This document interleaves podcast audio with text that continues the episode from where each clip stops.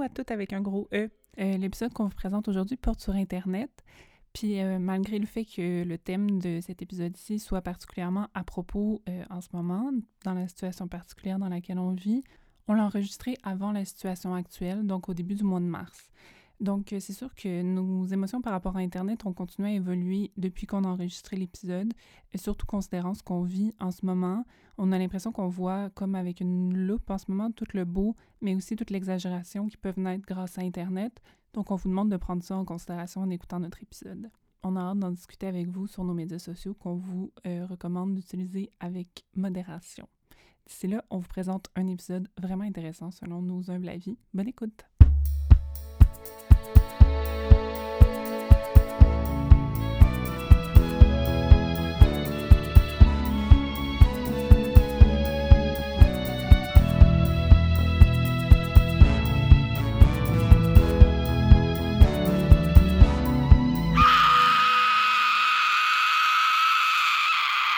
Toutes avec un gros crise de E à cause de notre rêve d'inclure tout le monde. La très très très bienvenue à ce nouvel épisode de votre nouveau podcast féministe interrégional et le plus intersectionnel possible préféré. À tous les épisodes, on se garoche à peine à planche dans un thème qui nous touche puis qui nous intéresse vivement. On l'observe avec nos lunettes nerd radicales de presque trentenaire, ben à bout de ce monde-là qu'on travaille à chimer à grands coups de podcast. Dans le fond, tout tout pantoute, c'est comme la page d'agenda là, que t'arraches puis que tu plies comme en 8 pour la mettre en dessous de ta patte de ton bureau qui branle, mettons. Bon, aujourd'hui, on parle des internets. Honnêtement, là, notre épisode, c'est comme une longue déclaration d'amour à la technologie moderne. On l'avoue, on l'aime. Mais on va essayer d'être un minimum nuancé dans nos propos. Lol. Ouais.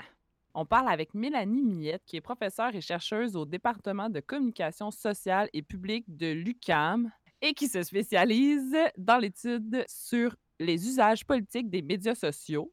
On parle aussi avec Flora avec deux A, qui est artiste, directrice artistique et actrice gaspésienne. Elle a une relation toute particulière avec Internet parce que, vivant en Gaspésie, elle est loin des grands centres, puis elle perce dans le milieu de la musique grâce aux technologies modernes. Puis Laurie nous présente Cassandra Cachero, qui est photographe et qui produit la sublime et importante plateforme The Womanhood Project. Fouf! Vif épisode. Mais ça. Je m'appelle Alexandra Turgeon. Puis moi, Roxane Lallier. Vous écoutez Tout ou Pantoute.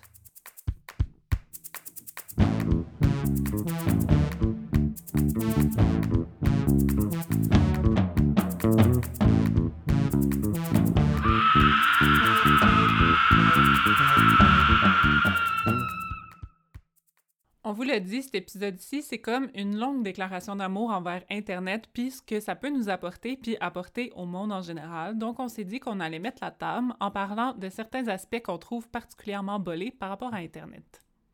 Eh, je sais même pas par où commencer. Internet, ça a fait mon éducation à plein de niveaux. Mhm. Comme je suis allée à l'université, puis j'ai, je pense, ben en tout cas, no offense là, à l'UQAM, mais je pense que j'ai appris plus d'affaires depuis mon bac à passer tellement de temps sur Instagram puis sur YouTube que pendant mon bac, honnêtement. Mm. Comme on apprend tellement de choses, il y a tellement de concepts qui sont, ren- qui sont rendus accessibles, tellement d'informations à laquelle on. Tu sais, des, des mouvements sociaux qui se mettent à jour à tous les jours, qui, qui évoluent. On, on a accès à toute cette information-là en direct. On n'a pas besoin d'attendre que l'étude sorte pour savoir euh, c'est quoi les nouveaux pronoms non genrés, mettons. Ou, tu sais, on le sait tout en direct grâce à Internet. Puis moi, ça me fait vraiment triper. La réflexion est en cours, est en processus, puis on peut y participer. On a tellement accès à des mouvements grâce à ça. Il y a plusieurs concepts, mais tu sais, pour en nommer quelques-uns, euh, on va en reparler plus tard, mais euh, par exemple, l'identité queer, non-binaire, euh, la bisexualité, le- la tous des concepts qui sont, euh, qui sont pas récents, mais qui sont assez récents dans le langage commun, Mhm. qui, sont en train d'être démocratisés, qui sont de plus en plus accessibles. Je pense que je me trompe pas en disant qu'il y a plein de personnes qui développent un sens critique, qui se trouvent eux-mêmes, qui, qui arrivent à mettre des mots sur ce qu'ils vivent grâce à Internet puis à, à ce qui est véhiculé sur ces enjeux-là. Je dis pas qu'il y a juste du bon, c'est sûr qu'il y a aussi plein de violence puis, euh, puis plein de trucs négatifs en lien avec Internet, si on pense à la dépendance que ça peut créer puis tout ça. Sauf que euh, il y a tellement de richesses aussi, tu sais, pour, euh, pour faire des apprentissages personnels ou collectifs euh, ça, ça, ça, m'épate. Puis c'est ça, dans, dans, le, dans le milieu des luttes LGBTQIA+, c'est vraiment, euh, c'est vraiment riche tout ce qu'on peut trouver, puis ça s'actualise super rapidement. Fait que c'est malade, tu sais, ça permet vraiment de, développer en tant qu'individu. Complètement. T'as-tu des exemples de plateformes ou de comptes ou de, de sujets sur lesquels, comme t'as l'impression que t'as parti- particulièrement pu euh, t'éduquer sur, euh, sur Internet? Ben oui, vraiment, tout ce qui est comme la déconstruction de l'hétéronormativité puis de la monogamie, pour moi, ça s'est beaucoup fait euh, à travers Instagram. Il y a euh, une, euh, je sais pas si on peut l'appeler une artiste ou en tout cas une, une autrice, je dirais, qui s'appelle Clementine Morgan, euh, qui, a un compte Instagram. Euh, si vous regardez Clementine Morgan sur, euh, sur Instagram, vous allez pouvoir avoir accès à ce qu'elle fait. Elle écrit aussi des zines et puis elle déconstruit vraiment beaucoup d'idées reçues par rapport au polyamour, par rapport aux relations, à la communication non violente. On peut aussi se guérir, je pense, de beaucoup de traumatismes en allant voir des, des pages Instagram comme la sienne parce qu'elle va parler, partager de ses, ses, ses histoires personnelles. Puis des fois, tu sais, de- d'entendre ou de lire quelqu'un qui a vécu quelque chose, ça va nous permettre de faire des liens avec ce qu'on a vécu nous-mêmes, Ah, puis de, de, de s'apaiser, tu sais, en comprenant, on peut mieux se l'expliquer, mieux participe à, l'accepter. hum, ouais, à légitimer qu'est-ce qu'on ressent aussi beaucoup, Ouais, vraiment. Mm. Fait que Clementine Morgan, euh, allez voir ça sur Instagram. Oups, c'est pas Clementine Morgan, mais c'est Clementine Morrigan avec deux R. Fait que allez la voir sur Instagram. Il y a aussi, euh, je sais pas si tu la connais, What's Wrong with Molly Margaret? Non, je la connais pas, elle. Elle fait euh, pas mal de l'éducation sexuelle, mais aussi de l'éducation un peu à la communication, si on veut, dans les relations interpersonnelles.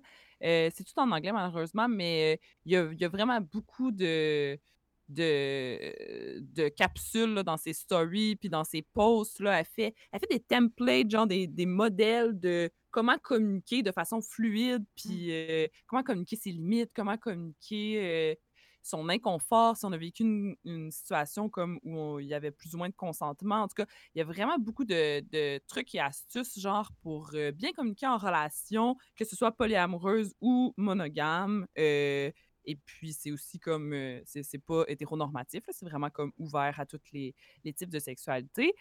Puis, euh, elle fait aussi de l'éducation sexuelle. Je sais pas pour toi, mais moi, mon éducation sexuelle, pour vrai, a 100%, mais genre 100% passé à travers Instagram avec des comptes comme euh, June, euh, What's Wrong with Molly Margaret, des vidéos YouTube de Ça s'explique, tout ces, ça s'explique avec un X. Euh, tous ces comptes-là qui font de l'éducation sexuelle en ligne, pour moi, c'est comme vraiment une- un élément de réussite. Je trouve ça tellement brillant, ces projets-là, parce que c'est quelque chose qui est pas beaucoup parlé comme dans l'espace public. Puis là, on est tout seul chez nous, puis on peut aller voir tout ce qu'on veut, puis il y a personne qui, qui est là pour nous checker. Ouais, j'avoue, on peut faire ça dans l'anonymat aussi sans être obligé Ouais. de dire j'ai une question par rapport à ça, puis vivre tout le malaise par rapport. Puis je trouve que, tu sais, c- en tout cas, souvent c'est vraiment bien fait, là. Ça pourrait être comme maladroit. Hey, toi, le jeune, tu veux savoir ce qui se passe avec ton pénis, mais comme je trouve que c'est souvent, c'est ça, bien fait, puis juste comme voici des informations par rapport à ce sujet-là, super clair, super concis, ouais. C'est beau. Ouais, vraiment.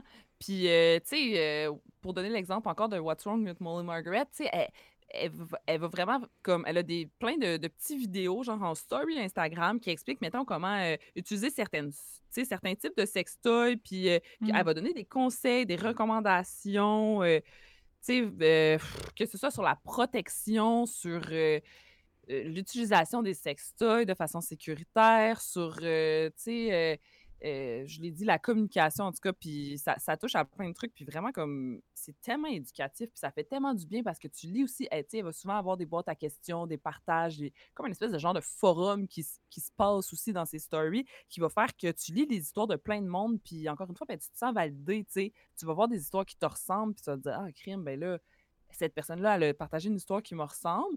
Puis, euh, What's Wrong with Molly Margaret, elle y a répondu telle affaire, mais ça s'applique à moi. Puis, c'est comme si tu avais quasiment le, le conseil d'une amie, là, tu sais, ou d'un ami. Exact. Mm. Hum, hum. Bolé. Ouais, Autre chose? la... Ben, je pourrais continuer, je pourrais continuer, mais à propos de la diversité corporelle, j'ai tellement appris à accepter et aimer mon corps grâce à Instagram, tu sais. Puis je me fais souvent dire par des amis, euh, sais, Instagram, c'est pas bon pour toi parce que tu vas développer des complexes. Les standards de beauté qui sont véhiculés là-dessus sont vraiment nocifs pour toi. Puis, tout ça. Puis je suis sûre que c'est vrai. Je suis sûre, je le sais, tu sais, qu'il y a plein de. De, comptes Instagram qui, véhiculent, puis j'en suis aussi quelques-uns, mais il y a plein de, comptes Instagram qui véhiculent des standards de, beauté impossibles. Il y a toute la culture de la diète aussi sur Instagram qui est présente, sauf qu'on peut vraiment faire des choix de qu'est-ce qu'on suit sur les médias sociaux, puis qu'est-ce qu'on ne veut pas suivre. Puis les algorithmes, ça a plein de côtés négatifs, mais ça a aussi cette espèce de côté positif-là que moi, j'ai fait un gros ménage dans ce que je suis. Puis tout ce que je suis maintenant, c'est militant, c'est féministe, c'est euh, intersectionnel, il va y avoir de la diversité, les corps sont différents. J'apprends à aimer plein de types de corps, j'apprends à déconstruire des préjugés, puis à apprécier aussi mon corps, puis ça fait tellement du bien, tu sais, puis on va en parler plus tard, mais c'est le cas du, travail de Cassandra euh, avec The Womanhood euh, Project. Entre autres, pour ne, pour ne nommer que celui-là, mais il y a Jessica aussi, j'ai oublié son nom de famille, je sais pas si ça te vient. Ah, ah oui avec son blog Tout dans mes fesses, qui, qui, euh, qui parle beaucoup de, justement, là, des standards de beauté aussi, puis de, ben, c'est ça, militer pour... Euh, c'est pas parce que je suis grosse que j'ai pas le droit de faire un blog qui parle de bouffe puis de triper sa bouffe, tu sais, c'est deux choses complètement séparées puis à part, puis ouais, à participer beaucoup à, ça, changer le regard public par rapport à, à cet enjeu-là en particulier, mais effectivement, c'est des exemples, mais, mais ça participe vraiment à en tout cas, ça, ça, ça, ça, se transpose hors ligne après parce que toutes ces choses que tu as appris en regardant toutes les.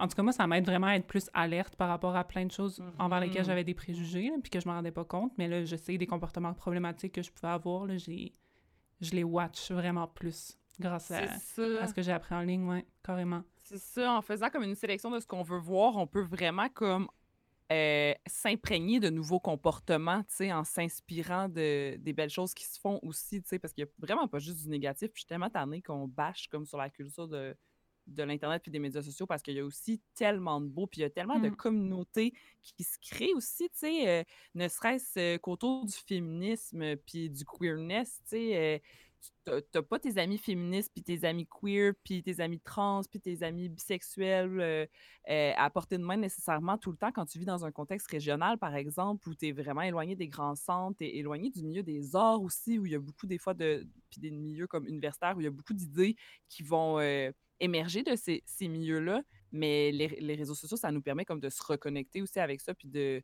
de sentir qu'on appartient à une communauté, même si elle n'est pas géographiquement présente, proche de nous, tu sais. Tellement, tellement. Mmh. Puis dernier euh, point, après j'ai fini mon éloge de l'Internet, mais Chris, que j'aime ça, hey, la santé mentale, tout ce que j'ai appris euh, à propos de la santé mentale, puis de mon mon droit d'être comme je suis, d'exister avec mes traumatismes, d'exister avec mon trouble anxieux, d'exister avec des dépressions, d'accepter que la dépression, ça n'a pas juste une forme, qu'il y a plein, il y a tellement d'informations qui, qui, est véhiculée sur Instagram à propos de, de la santé mentale grâce à des, à des projets aussi de, qui sont dits de radical softness. Mmh. Je pense à la page M Oh, c'est dur à dire. Ambivalently Yours. Bravo. Merci, je me suis forcée. Euh, qui partage plein de. de c'est des petites images toutes douces avec un, petit fond rose, puis c'est toujours comme des espèces de personnages, puis avec des petites phrases qui font du bien, puis qui nous aident vraiment à accepter comme toutes nos, nos flaws, toutes nos, nos, nos, je sais pas comment ben, nos différences, là, notre variété de comment on peut se sentir dans une journée, bien, pas bien, d'une minute à l'autre, tu sais, tout comme... Exact. Elle, a un podcast aussi, Ambivalently Yours, qui s'appelle euh, Rebelliously Tiny, qui est vraiment, vraiment bon. Dans le fond, son podcast, c'est vraiment bolé. Elle est partie de euh, plein de, de messages qu'elle recevait sur son Instagram de toutes sortes de personnes, justement, qui se sentaient comme à l'aise d'y poser des questions ou d'y parler de, de choses difficiles qu'elle avait vécues puis a choisi une question, puis a fait un épisode par rapport à ça à chaque fois. Puis euh, n'oublions pas que les podcasts sont un réseau social aussi, puis que ça peut nous aider à faire tous ces, apprentissages et ces liens avec une communauté aussi.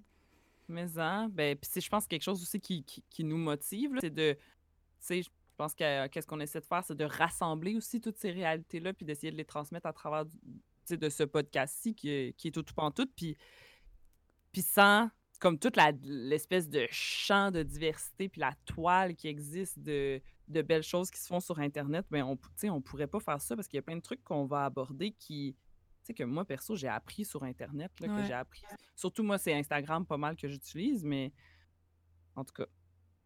Pour dernier petit point à propos de la santé mentale, il y a une plateforme qui s'appelle Icarus Project. C'est ma coloc qui me parle toujours de ça. On peut suivre des formations en ligne pratiquement gratuites sur, euh, entre autres, il y a eu dernièrement euh, la création d'espaces plus sécuritaires, euh, l'écoute active avec les personnes qui vivent avec des troubles de santé mentale. Puis c'est vraiment dans une, dans une optique d'accessibilité, euh, puis dans une optique de, militantisme, puis d'écoute radicale, puis de, de, de mise en commun, puis de communauté vraiment très radicale, euh, puis porteuse, là, aussi.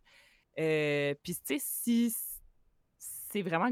Ça existe grâce à Internet, ça existe grâce au fait qu'on peut se rassembler du monde de partout dans le monde, tous au même endroit pour aller euh, écouter ou suivre cette formation-là en ligne qui est tellement accessible parce que diffusée en ligne, justement, tu sais. Hmm, bolé. Je vais aller regarder ça, je connais pas ça. Icarus Mm. Project.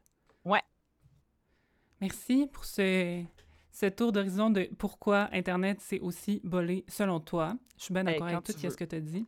Euh, moi, j'ai le goût de partager quelques, quelques recherches que, que j'ai lues par rapport à- au lien qu'on peut faire entre euh, les mobilisations féministes puis Internet. Euh, j'ai lu un texte par euh, Josiane Jouet, Katharina Niemeyer et Bibia Pavard qui parle euh, un peu de, c'est ça, des liens entre les mouvements féministes et Internet. C'est vraiment intéressant parce que euh, si, si on recule, mettons, de quelques décennies, au départ, Internet puis l'informatique, ben, c'est un royaume d'hommes. hein. Ça a été développé surtout par des hommes. C'est eux qui ont créé ça. Puis avant tout récemment, euh, avant que les, les médias sociaux soient aussi euh, euh, démystifiés pour la, la majorité des gens, ça prenait des connaissances assez pointues pour pouvoir, euh, par exemple, créer un site web, aller sur des forums, etc. Tu sais, c'était pas donné à tout le monde, mais c'est de plus en plus user-friendly et même les sites web sont de plus en plus faciles à créer. Mais j'en ai fait un, puis je suis vraiment pas bonne avec la technologie, donc c'est vraiment Oh!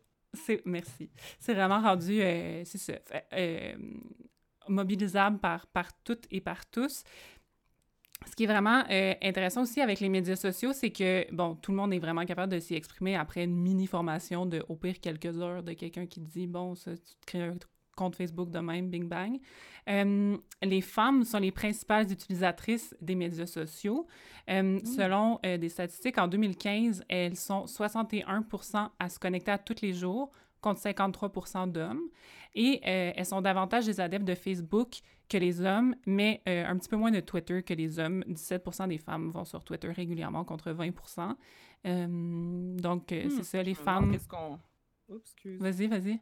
Je me demande qu'est-ce qu'on pourrait tirer comme conclusion de, de ces chiffres-là, parce que Twitter, ça me paraît comme plus une plateforme un peu professionnelle, mais je connais pas très bien Twitter. Non ben c'est un peu en périclitation, mais aussi Twitter, c'est reconnu pour être vraiment plus euh, harsh au niveau des relations. C'est vraiment plus violent comme plateforme, souvent. là. C'est parce que t'as pas le choix d'être d'être rapide dans, tes- dans tes interactions. Puis, euh, ouais, c'est pas la c'est pas la plateforme la plus euh, la plus saine, j'ai l'impression, souvent, pour les interactions. La plus douce. Oui, exact.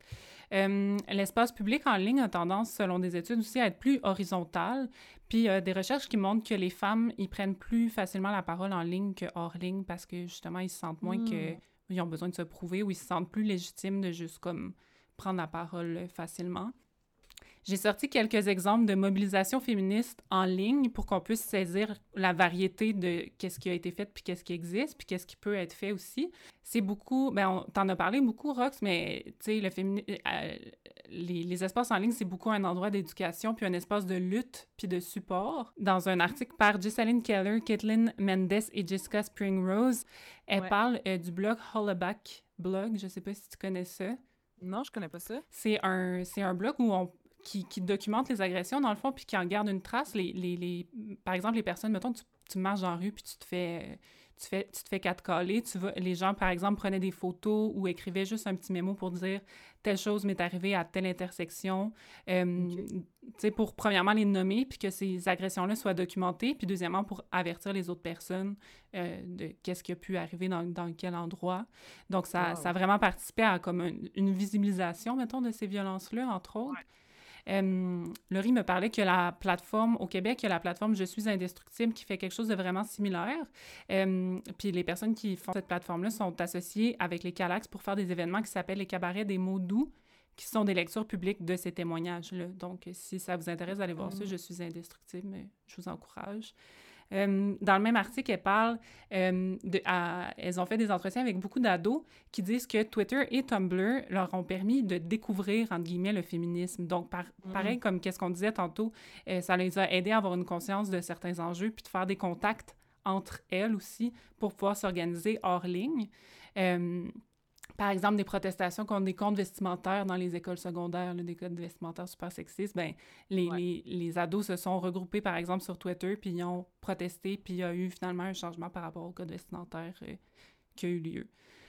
Euh, ça, Twitter a, joué un immense rôle aussi dans le mouvement MeToo, mais toutes les médias sociaux en général, mais Twitter en, particulier, qui a permis de, de, briser une espèce de peur de, de prendre la parole, puis qui a permis, c'est vraiment intéressant parce que le fait que les femmes euh, ben, ou que toutes les personnes qui avaient vécu des agressions, qui ont commencé à en parler sur les médias sociaux, beaucoup se sont sentis légitimés là-dedans, puis euh, sont allés dénoncer dans des postes de police par la suite parce qu'elles voyaient que ça, ça participait d'un mouvement hors ligne aussi, puis ça les a aidés à, à faire des actions plus que seulement euh, sur Twitter ou sur les médias sociaux. Donc, je trouve ça particulièrement bolé. Ouais, c'est vraiment, vraiment puissant. T'as raison. Puis, euh, je voulais juste finir euh, cette petite introduction en parlant de... de je pense que c'est important qu'on parle euh, du déterminisme technologique qui est de penser soit que Internet peut tout régler, les problèmes dans le monde, ou que Internet, que, ou que tout est de la faute d'Internet, que tous les problèmes viennent d'Internet. On entend souvent ce genre de discours-là, tu sais, comme Ah, les enfants aujourd'hui, les jeunes aujourd'hui sont tout le temps sur leur Exact.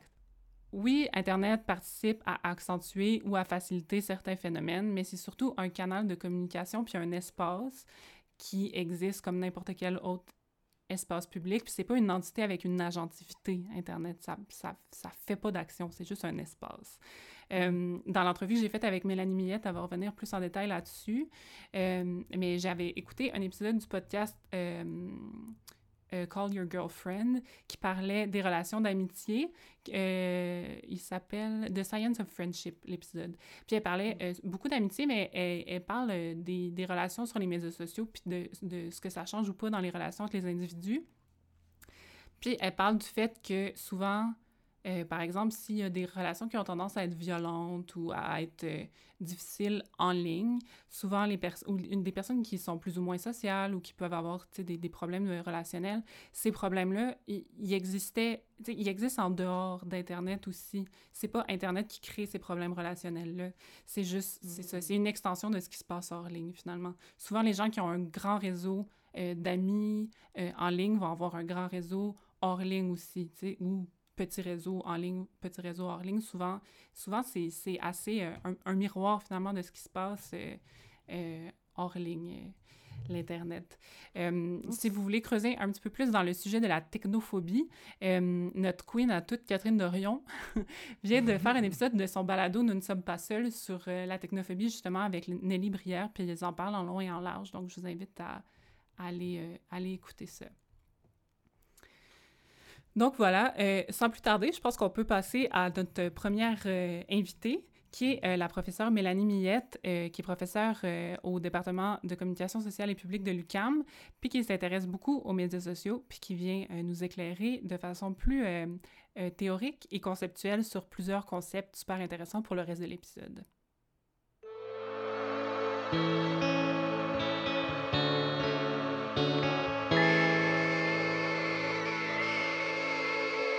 Bonjour Mélanie Millette. Allô? Merci d'avoir accepté notre invitation.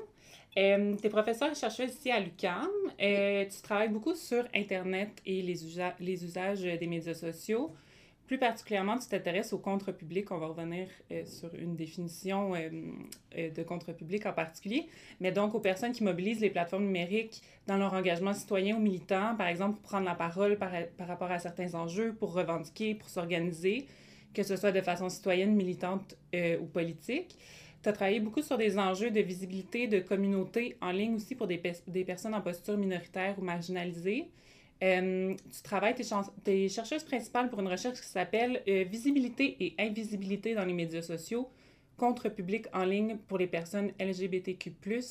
C'est une recherche qui est en cours, mais est-ce que ça serait possible d'en parler un peu puis de dire euh, qu'est-ce qui sort de cette recherche-là? Ce qui m'intéressait, moi, en fait, c'était de, documenter, de, faire une recherche qualitative sur la façon dont des personnes non dominantes, finalement, par rapport aux orientations euh, euh, sexuelles et identités de genre, utilisent les médias sociaux de manière assez large. Euh, et puis, j'ai eu le, le, le, problème, le beau problème, un problème quand même, que quand j'ai reçu le financement, je me suis rendu compte que les terrains qui m'intéressaient, les terrains en ligne, étaient des terrains euh, qui étaient difficilement accessibles pour moi. Par exemple, avec le momentum qu'il y avait en 2017, ça a encore lieu, mais je veux dire, spécialement en 2016, 2017, 2018, c'est des, moments où il y a eu beaucoup, beaucoup de discussions sur euh, la langue épicène, ces choses-là. Euh, ça a bougé beaucoup aussi dans les milieux trans au Québec, les différentes générations de militantes, les différentes écoles de pensée de militantes, si je peux dire de personnes trans, ça, ça, bon, il y avait beaucoup d'hétérogénéité dans les discours. Donc, ça a donné lieu sur Internet à la création de différents espaces plus ou moins refermés, mm-hmm. plus ou moins accessibles pour le grand public. Exemple, des groupes Facebook. Exactement. Par exemple, typiquement, là, des groupes Facebook qui vont être privés ou semi-privés et où on va resserrer les critères d'admission euh, sur la base, par exemple, ben, nous, on est un groupe Facebook de femmes trans racisés. Et on accepte que, euh, que, que des, des, personnes qui ont la même, euh, qui cumulent ces deux caractéristiques-là fortes de leur identité pour vraiment parler dans une espèce d'entre-soi, mm-hmm. dans un espace sécuritaire entre nous. Puis peut-être qu'à d'autres moments, on, on, ira dans d'autres groupes pour, euh, pour ouvrir davantage la conversation à des militantes féministes de tout acabit, par exemple. Mais pour le moment, on, on a le sentiment qu'on doit se retrouver entre nous pour avoir certaines conversations plus délicates, plus difficiles. Donc, en même temps que je constatais qu'il arrivait ça, c'était un petit peu compliqué pour moi, euh, en tant que chercheuse euh, cisgenre hétéro, euh, d'accéder à ces terrains-là en tout respect. Mm-hmm. Donc, j'ai j'ai un peu redessiné, pas un peu, j'ai beaucoup radicalement même redessiné le, la recherche pour la scinder en différents volets. afin de répondre à des besoins, en fait, de ce que j'entendais sur le terrain. Finalement, j'ai consulté puis j'ai demandé finalement, en somme, comment je pouvais être utile. Mm-hmm. Fait que suite à ça, on a, j'ai, fait j'ai refait le plan de recherche, puis il y a eu différents volets. Il y a un volet qui est, qui est pratiquement terminé. On a fait une enquête euh, sur YouTube pour recenser toutes les chaînes québécoises. Et comme il n'y en avait pas beaucoup, on a élargi à canadiennes. Donc, toutes les chaînes YouTube qui sont euh, euh, déclarées, on va dire, comme étant LGBTQIA, okay. etc. Donc, euh, toutes les chaînes où c'est affiché dans la biographie, dans le, le, libellé de la chaîne. On a analysé les vidéos, les 50 dernières publications vidéo.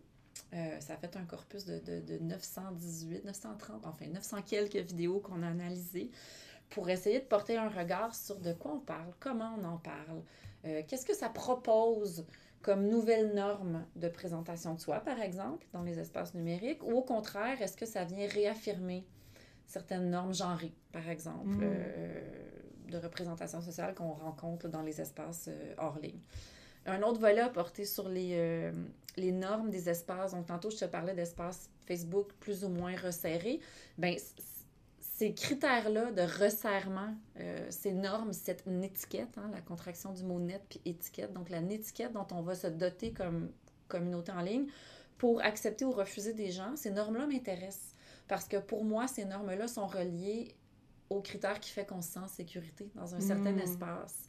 Donc, on est en train de recueillir différentes étiquettes, différents guides ou normes de, de, de, différents groupes en ligne et euh, on, on, va éventuellement les, les analyser avec les étudiants et étudiantes pour voir ce qui ressort, quelles sont les récurrences. Et puis finalement, il y a eu une enquête qualitative. Euh, L'été passé, on a fait, donc en 2019, euh, 29 entretiens en face à face ou à distance avec des personnes en milieu, euh, justement parce qu'on voulait toucher les milieux urbains et ruraux. Mm. Donc, des personnes qui s'identifiaient euh, comme étant de la diversité pour voir très largement comment ils utilisaient les médias sociaux dans leur vie quotidienne, puis aussi par rapport à leurs leur caractéristiques identitaires non dominantes, on va dire. Donc, euh, j'ai bien hâte qu'on ait fini les analyses puis qu'on puisse tout publier ça, ça va être fantastique. Ben, moi aussi. Moi aussi. y a-t-il des résultats préliminaires ou pas encore? Oui. Quelque qui se dessine? Oui, euh, oui, la- la- le volet le plus avancé, comme je te disais, c'est celui sur YouTube. Et puis euh, là, c'est vraiment, vraiment un nœud super intéressant parce qu'on remarque, bon, plein d'affaires, mais notamment là, là, ce qui m'occupe beaucoup ces temps-ci, c'est que je suis en train de réfléchir aux normes, à l'hétéronormativité, mais Ouais. aussi à l'homonormativité, puis même à la transnormativité. Donc, c'est tous des concepts qui ont été développés par euh, des personnes qui travaillent en, en- en queer studies ou en, en LGBTQ studies. Et puis, euh, puis c'est un peu interpellant parce qu'on se rend compte que finalement, les chaînes qu'on a analysées dans une bonne, dans une bonne proportion viennent reproduire des normes très fortes. Donc, viennent reproduire soit carrément de l'hétéronormativité ou de l'homonormativité qui elle-même découle de l'hétéronormativité. Par exemple, l'homonormativité, c'est le fait de préconiser un modèle euh, d'une homosexualité qui va être calqué sur l'hétérosexualité. Donc, un couple avec des enfants. Exactement. etc. Un couple monogame qui est ensemble longtemps, qui veut des enfants, une maison, une hypothèque, Ouais. euh, qui travaille, hein, qui est productif. On est beaucoup dans un cadre néolibéral. Mm. Et, euh, et même chose avec la transnormativité. Donc, les personnes trans vivent aussi une, une, une pression de se conformer finalement à, à- à- au, au modèle dominant qui est l'hétéronormativité. Donc, ça va vouloir dire pour cette personne-là, par exemple, de, de revenir à un modèle binaire, même si on, on sait que en l'identité est quelque chose de fluide. Mhm. Donc, de se recantonner dans un modèle binaire de, et même chose, d'être dans un couple monogame qui dure sur du temps long, qui va tendre vers euh, bon, le, la famille mononucléaire, euh, nucléaire, pardon, etc., etc., etc.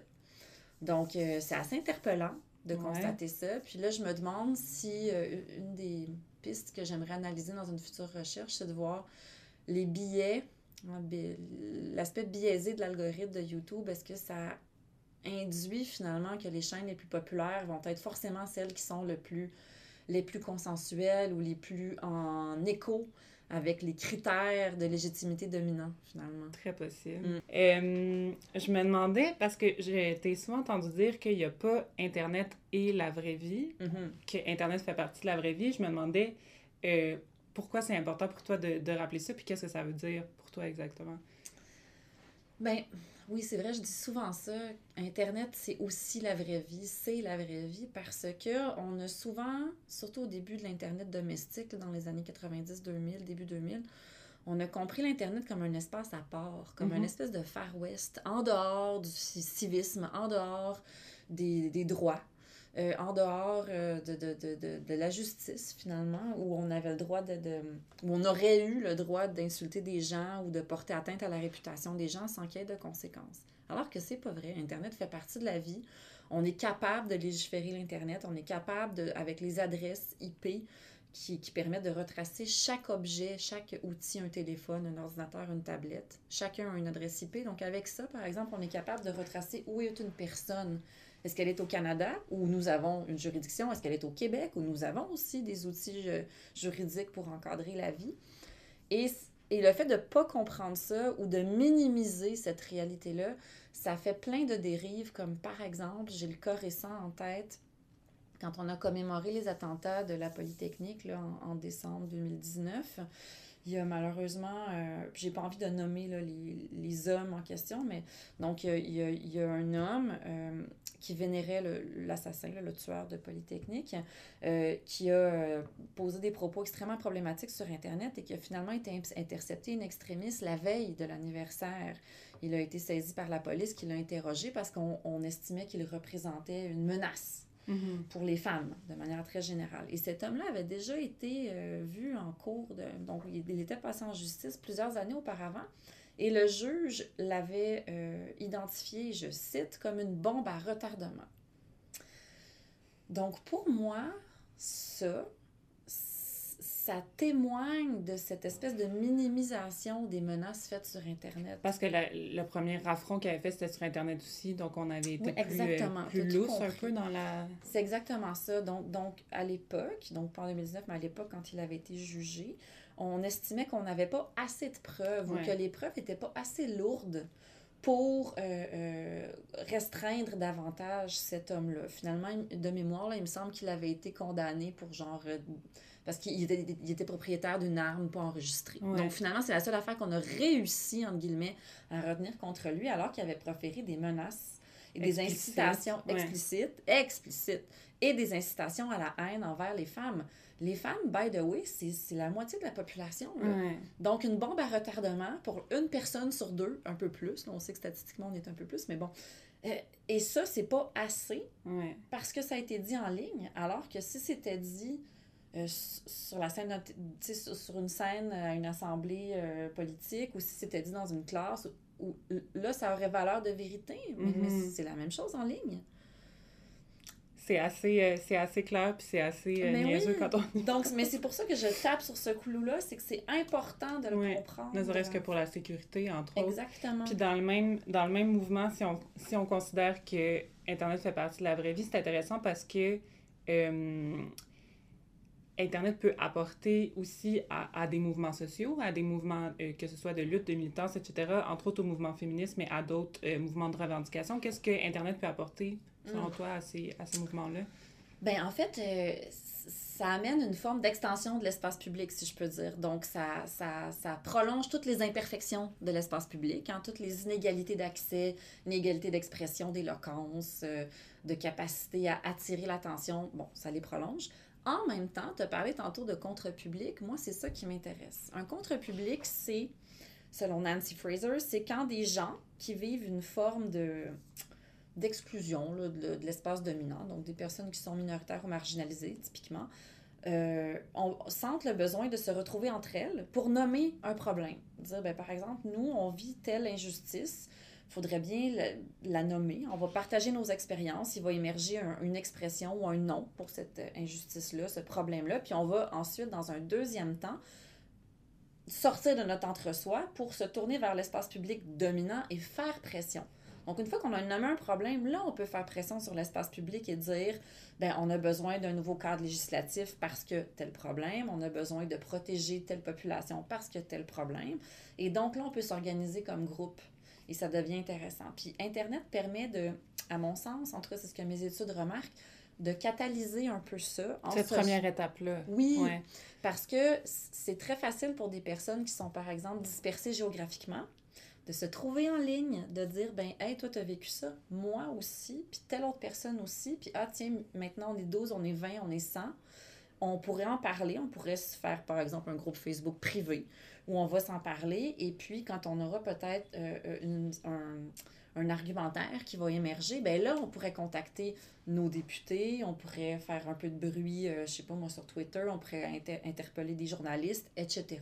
On passe au mouvement moi aussi, MeToo, etc. Exactement, des, choses comme ça. Ça, pour moi, c'est différent. Ça, c'est pas nécessairement un contre-public comme tel, mais c'est également un phénomène super pertinent pour les mobilisations féministes, puis, puis qui a été rendu possible, notamment grâce à l'Internet. Mhm. Mais évidemment, la, la, mobilisation, elle existe avant. Avant l'Internet. C'est ça, j'en suis très consciente. Sauf que ce que l'Internet actuel a permis, dans le cas notamment de MeToo, c'est que l'expression individuelle d'une réalité euh, ben, subjective, individuelle, euh, euh, est tellement facilitée que tout à coup, on a un effet de masse. Donc, parce qu'une personne s'exprime sur son cellulaire en utilisant un mot-clic et que tout à coup, on, est des milliers, des milliers, des milliers à le faire, bien, il y a un effet de masse. Et là, ça devient interpellant.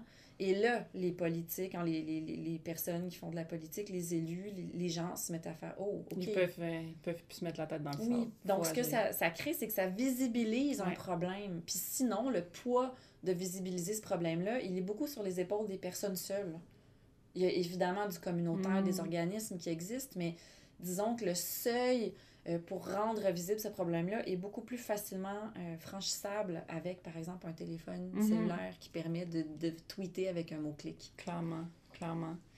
Puis, euh, bon, Internet, ça apporte toutes ces, toutes ces belles choses-là, toutes ces choses positives, mais il y a des conséquences plus négatives. En tout cas, il y a des nuances à adopter. Qu'est-ce que qu'est-ce qui y a-tu dans tes recherches, par exemple, dans ce que tu observes, des choses négatives qui, qui reviennent puis qui, qui, valent la peine qu'on en parle, qu'on Ah, qu'on ben les nomme oui. aujourd'hui? Oui, oui, c'est sûr. Tu sais, n- n'importe quelle euh, personne euh, militante qui s'exprime fort sur Internet, surtout si c'est une femme, et encore plus si c'est une femme racisée, euh, ce qu'on appelle le backlash. hein, là, il y a eu par des réponses hyper violentes, hyper mesquines. On va souvent revenir, là, bon, ça a été beaucoup documenté dans les, dans les recherches, on va, on va minimiser euh, l'argument de ce que cette femme porte, euh, Ouais. que, que la- que cette femme, attends, je recommence ça. On va minimiser l'argument que la femme porte euh, en, en ligne pour plutôt s'attaquer à sa crédibilité via son corps, son apparence, pour dire que c'est de l'émotivité. Bon, c'est toutes des choses qui ont été documentées. Donc oui, il y a clairement ça. Puis j'imagine aussi que le, la, la possibilité de, de ralliement des groupes militants, bon, euh, de, de plus progressistes, c'est la même possibilité de ralliement pour des groupes, par exemple, d'extrême droite ou des groupes... euh, il y a ça aussi, là. Ça, Ouais. ça permet à tout le monde de se rallier, finalement. Ben oui, tout à fait. Ça, c'est vraiment un très, très bon point. De la même manière que ça permet à des, ouais, des, des citoyennes mobilisées de se trouver puis de, de, de, de s'organiser politiquement, ben ça permet aussi à des, des, des gens de l'extrême droite de se trouver euh, sur, sur Reddit, sur euh, différents forums plus ou moins privés, et puis de- d'entrer dans une espèce de spirale de, de, de, de, de- où, où on s'encourage et puis on, on, on se justifie dans une certaine haine et puis on bâtit ensemble une rhétorique où, par exemple, je pense au incel, Ouais. euh, où, par exemple, le- le- la clé de tous nos problèmes comme célibataires involontaires, ben, ben, c'est que les femmes, c'est de leur faute parce qu'elles devraient accepter nos avances, puis nous devrions être en couple. Donc, c'est la faute des femmes. Puis c'est aussi la faute de, de tous les hommes plus beaux que nous, mais plus cons que nous. Bon, si vous vous intéressez un peu au incel, il y a des rhétoriques un peu, un peu un peu bon, tordues qui circulent là, mais fait que oui, ça permet un peu un effet, un effet d'écho, hein, ce qu'on a appelé la chambre d'écho. Donc, on se retrouve entre soi, on se referme. Et là, les tri algorithmiques font qu'en plus, les différentes plateformes qu'on fréquente vont, vont nous proposer des propos qui sont déjà à la même enseigne idéologique que la nôtre. Donc, on a de moins en moins de chances, finalement, d'être contredit dans notre, notre position idéologique. Un, un, cas qui est intéressant pour penser l'aspect positif et négatif d'Internet, c'est l'anonymat. L'anonymat, ça permet euh, les trolls, ça permet la haine, ça permet de dire des choses méchantes et violentes sans, sans avoir devant toi le visage de la personne qui se déconfiture puis qui, qui est blessée par ce que tu dis. Donc, ça permet des dérives épouvantables. Mais ce même anonymat-là, ça permet aussi que des personnes, par exemple, en questionnement, qui ont euh, 14 ans, puis qui sont dans le fin fond du Saguenay, puis qui se sentent seules et isolées, ben, ces personnes-là peuvent aller sur Internet puis dire Moi, je vis ça, je comprends rien, je fais rien. Je suis découragée, j'ai pas, pas de grip sur ce que je vis. Pouvez-vous m'aider? Puis, ah, je viens de lire ta publication, puis je vis la même chose. Donc, cet anonymat permet aussi d'aller chercher de l'aide quand on- on se sent perdu ou jugé ou, ou- ou quand on est dans une position où on, on a parfois un jugement sévère sur soi-même, ou en tout cas, bref. Donc, tu vois, ça ouvre aussi des possibles. Vraiment. Mm. Vraiment. Il y a du beau, puis il y a du moins beau. Oui, c'est ça. Comme dans la vraie vie, comme quoi, hein? Internet, Ouais. c'est la vraie vie. C'est la vraie vie. Merci, Mélanie. ça fait plaisir.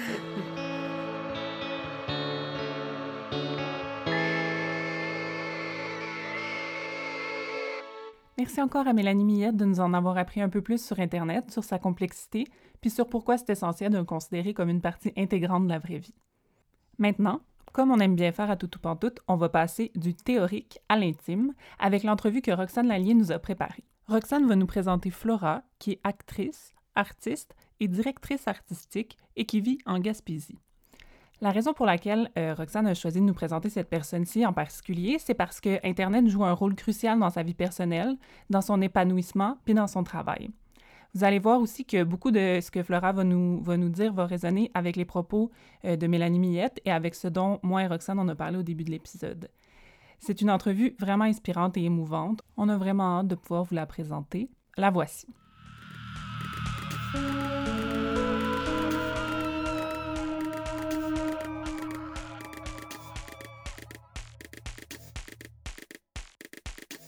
Fait maintenant, on va parler avec Flora. Allô, Flora?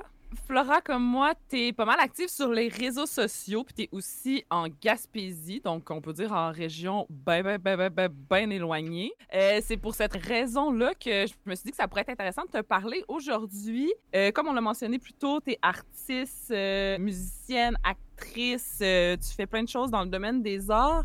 Puis tu travailles beaucoup avec Internet. Parle-nous un petit peu de toi, de ce que tu fais comme artiste, puis en quoi Internet euh, est, un outil essentiel à ton travail? Ben, en fait, je suis auteur, compositrice, interprète depuis 2015. Euh, je fais de la figuration, puis euh, j'ai des petits rôles dans des films depuis 2012, un peu partout au Québec. puis je suis directrice artistique pour des vidéoclips. puis on the side c'est tout moi qui produis comme mon visuel, mes photos, euh, mes make-up, etc. Que je fais ça depuis peut-être 2015 comme concrètement. Euh, ouais. Comment Instagram, par exemple, te sert euh, à t'exprimer artistiquement? Ben, Instagram, dans un sens, je veux pas, c'est, c'est comme ma page de. C'est comme mon résumé visuel dans un sens. Fait que je traite vraiment Instagram comme mon, justement comme mon genre de CV, mais au niveau visuel, comme de mes make-up, puis justement de, de, de my art direction, tu sais, quand c'est le temps de, de diriger quelqu'un vers mon visuel, je, je l'envoie sur, sur Instagram. Donc, je gère vraiment mon compte Instagram en fonction que il doit genre tout le temps être ready to be, genre, tu sais, comme, comme présenter aux gens euh, pour représenter mon, euh, qui je suis en tant qu'artiste au niveau visuel. Fait que, Mmh puis tu le fais très bien d'ailleurs. Euh, je me dis aussi, tu sais, comme euh, la plupart des artistes, c'est sûr que Instagram, euh, c'est c'est un outil de promotion artistique, mais est-ce que c'est aussi une façon de, de connecter avec les, le public? Est-ce que c'est une façon. Tu sais, qu'est-ce, qu'est-ce que ça t'apporte d'autre que. À ce niveau-là?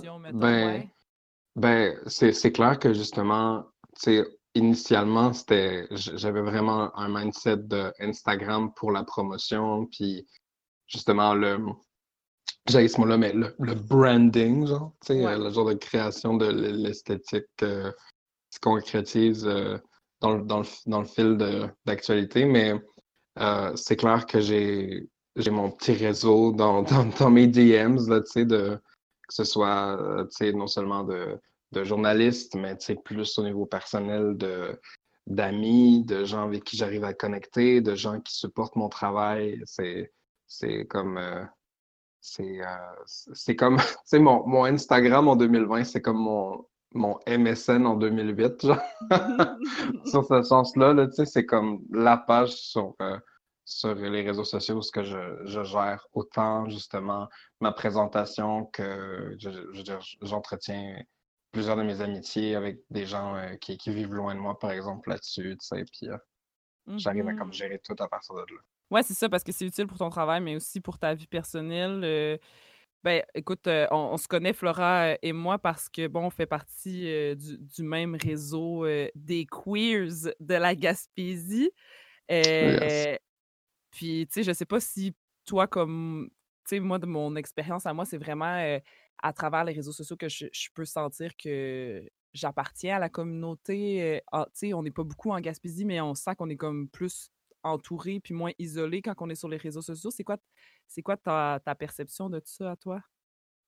Ah ben, j'approuve totalement ce que tu viens de dire. C'est, euh, à Chandler, euh, par exemple, là où j'habite, je sais que il y, a, euh, y a plusieurs personnes LGBT, mais en termes d'être out ou en termes d'avoir la facilité à se voir, euh, en région, c'est autre chose. Fait que euh, j'ai vraiment de la facilité à communiquer euh, avec des gens de ma communauté en ligne, euh, comme tu viens de dire. Puis c'est clair que ça fait vraiment une différence dans mon expérience en région.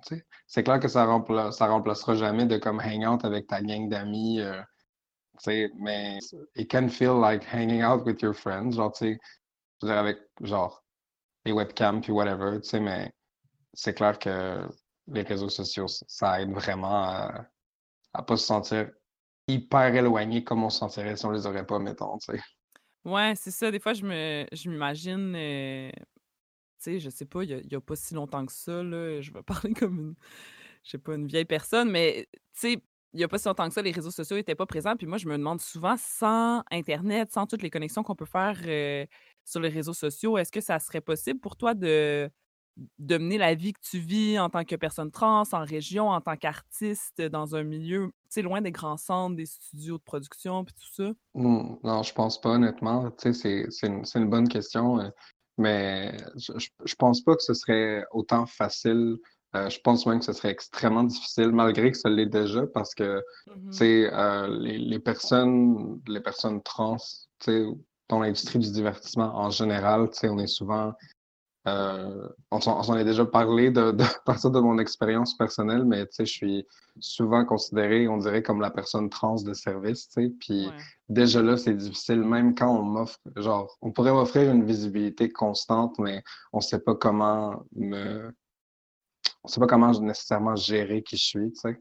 Fait qu'on me place dans la boîte trans, puis déjà là, c'est mm-hmm. difficile pour moi mm-hmm. de d'obtenir des bookings, par exemple, tu sais, puis de, de, de, faire, genre, voir ce que je fais en tant qu'artiste. Fait que euh, c'est pour ça que les réseaux sociaux aident, parce qu'à partir des réseaux sociaux, euh, n'importe qui peut tomber sur mon travail puis voir, genre, exactement ce que je fais comme que je veux qu'on le voit, tu sais. Fait que mm-hmm. sans ça, c'est clair que je veux dire, je rusherais vraiment beaucoup pour faire justement voir mon travail puis ma vision ou tu sais, juste mm-hmm. avoir un reach en tant que personne euh, trans. Je veux dire, je gère tous mes bookings en ligne aussi. Euh, toutes les entrevues que j'arrive à, me pogner, j'ai gère à partir d'Internet aussi. Fait que, mm-hmm. C'est clair que c'est vraiment essentiel à, à, mon parcours artistique dans ce sens-là. Et c'est sûr que c'est de la job. C'est clair que les réseaux sociaux, ça, ça ne se gère pas comme les interactions dans la vraie vie. Là, il faut que je travaille fort puis que je, genre euh, des, je, je, me, je, me, pique des mal de tête puis que je, me motive à mm-hmm. créer du contenu pour. Il euh, faut toujours que je me challenge à créer du contenu justement pour que ça. Ben, pour que la game continue, là, vu que je peux pas gérer euh, mes relations à Montréal en personne, je dois les gérer comme en ligne, c'est niaiseux, mais ouais. c'est comme ça que je fais depuis les dernières années. Puis ça continue à marcher, ça a l'air encore de cette façon-là, fait que tant mieux parce que. Ouais. Euh, mettons que j'ai plus de plaisir à habiter en Gaspésie. Euh, euh, tu sais, je veux dire, j'ai ma routine ici, tu sais, puis il y a beaucoup de personnes qui m'ont dit dans le passé, tu vas jamais percer si t'es pas à Montréal. Puis, tu sais, ça fait cinq ans qu'à chaque été, je me retrouve à Montréal à faire des tournages, par exemple. je me fais engager à distance, tu sais, puis ça m'a jamais nuit autant que les gens diraient que ça me nuit d'être loin à cause que j'arrive à me gérer en ligne. C'est ça, on parle euh, là beaucoup des, côtés positifs puis de ce que ça te permet de faire, les réseaux sociaux, mais c'est ça, on sait aussi que c'est beaucoup d'énergie puis d'investissement de temps de, de garder des liens via euh, mmh les technologies. Est-ce que tu as l'impression que ça te que, c'est plus de travail par rapport à l'époque où tu étais plus en ville, par exemple? Qu'est-ce que ça représente comme portion de ton temps de de garder ces liens-là via les réseaux sociaux, par exemple? Disons que sur Internet, c'est peut-être c'est peut-être plus difficile que de communiquer en personne, mais ça l'est moins parce que j'ai je commence de plus en plus à maîtriser justement le langage puis qu'est-ce que je dois faire pour bien communiquer mes intentions comme si ce serait presque comme si ce serait en personne. Est-ce que justement Internet a contribué à, faire comme une, une, éducation de façon autodidacte, que ce soit en tant qu'artiste ou en tant que tu es quand même une personne aussi militante qui défend les, droits des personnes LGBTQIA. Euh, mmh est-ce que Internet a eu un, impact sur ton éducation personnelle? Euh, ben oui. Euh, genre, avec, avec Internet, par exemple, j'ai.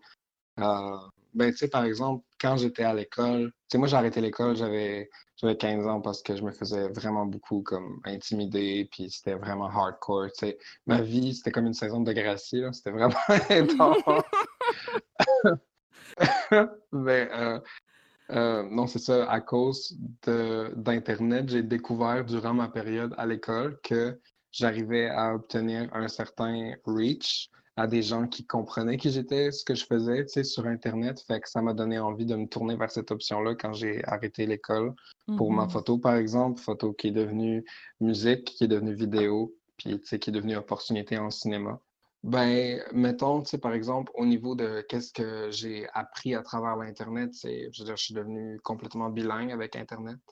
euh, autant parler qu'écrit. Je me suis beaucoup instruit aussi à travers Internet euh, sur différentes choses que je connais. Puis c'est ça que je trouve le fun un peu euh, d'avoir, tu sais, comme arrêté l'école, par exemple, puis d'avoir été on my own, c'est que j'ai pu aller chercher le knowledge que je voulais vraiment savoir, tu sais. Ouais, ouais, Fait ouais. que, puis je me suis vraiment comme instruit là-dessus. Mais c'est ça, c'est clair que Internet, ça m'a, ça m'a, en tout cas, ça m'a beaucoup aidé dans mon cheminement. Euh, je l'ai je l'ai vraiment utilisé comme un, un outil pour, genre, apprendre qu'est-ce que je voulais apprendre pour de vrai, tu sais. Puis j'imagine que tu es, allé chercher aussi beaucoup d'inspiration au niveau de ton travail, tu sais. euh, autant tes, tes visuels, tu dois avoir quelques références euh, musicales ou des trucs que tu découvres via les médias sociaux peut-être. euh.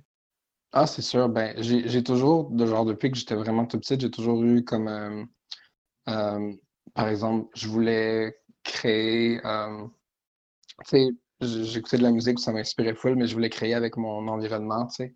Mhm. Euh, puis quand j'ai découvert des artistes en ligne qui faisaient exactement ça, ben, c'est clair que ça m'a inspiré. Juste, tu sais, sans nécessairement m'inspirer d'eux autres, ça m'a, ça m'a, ça m'a fait réaliser que c'était faisable, tu sais, puis que Ouais. ça m'a peut-être donné une ligne directrice pour, euh, pour le faire dans ma tête, de faire OK, je pourrais peut-être aborder justement euh, tu sais, ma création de cette façon-là. tu sais. C'est clair que ça m'a aidé à ça m'a aidé à, me construire une identité en tant qu'artiste, for sure. Là. Puis en terminant, tu sais, je, je- en, en tant que personne queer en région, tu sais, moi, je sais pas pour toi, mais euh, je pense que je serais vraiment pas autant queer si c'était pas d'Internet, au sens où comme ça m'a tellement permis de Ouais. voir d'autres visions, de savoir que c'est tu sais, il y a plein d'affaires que c'est correct, c'est Ouais, tellement. on a ouais, qu'on a le droit d'être comme ça. Il y a tellement Ouais. de beaux modèles inspirants. Euh, En tout cas, C'est, je- ben, je veux dire, t'a- t'a- t'apportes un point vraiment important que- auquel j'avais comme, j'avais, vraiment skip ça dans ma tête. Mais, Mhm. euh, mais en, c'est, je veux dire, sans Internet, euh, je veux dire, je pense à tous les YouTubers trans, par exemple, que j'ai regardé depuis les dernières années, euh, à tout, à tout le soutien émotionnel que, que j'ai trouvé à travers ces vidéos-là. Je veux dire, sans ces vidéos-là, par exemple, sans ces personnes-là, puis leur initiative de partager leur histoire en ligne, j'aurais jamais euh, trouvé les mots pour décrire ma sexualité, trouvé les mots pour décrire mon identité de genre. Euh, plus loin que, que mon identité de genre puis mon, ma sexualité, j'aurais jamais trouvé les mots des fois pour décrire certaines Mhm. situations que je vis dans ma vie qui sont pas super nice des fois, tu sais. Puis les- décortiquer la psychologie de, de ces, de, de, de ces, euh, de ces moments-là, mettons. Puis, ouais, tu sais, mettons, j'aurais pas, tu sais, je viens de changer mon nom légalement. Euh, j'ai reçu mon nouveau certificat de naissance, fait que mon nom sais, est échangé officiellement. Puis, sans, tu sais, ces vidéos-là sur Internet qui expliquent comment le faire, puis que genre, genre, it's gonna be okay, don't worry, tu sais, genre, step one, step, step two, step three, tu sais, j'aurais jamais appris Ouais. comment faire ça. Fait Ouais. que, c'est, tellement raison, sérieux, je, serais, je serais pas autant queer sans Mhm. euh, la liberté que j'ai trouvée à travers les témoignages que j'ai, sur lesquels je suis tombé, là, tu sais, qui m'ont fait réaliser à quel point euh, il y avait beaucoup plus de potentiel dans, que mon expérience soit encore plus genre freeing, tu sais. Donc, euh, Ouais. eh non, t'as, tellement raison là-dessus, là, ça m'a vraiment beaucoup aidé. Ah, ben, je suis contente qu'on partage ça. Ton témoignage me touche vraiment. Merci beaucoup, Flora, euh, pour euh, avoir partagé euh, avec nous ta relation importante avec Internet. C'est un peu un éloge aux réseaux sociaux aujourd'hui. Tous tes liens descriptifs pour tes projets vont être sur notre page Instagram. Donc, si vous voulez en savoir plus à propos de Flora, vous pouvez aller suivre sur la page Instagram de Tout Pantoute puis voir son travail en ligne. Merci, Merci beaucoup, beaucoup. Flora. À bientôt. Merci. Salut.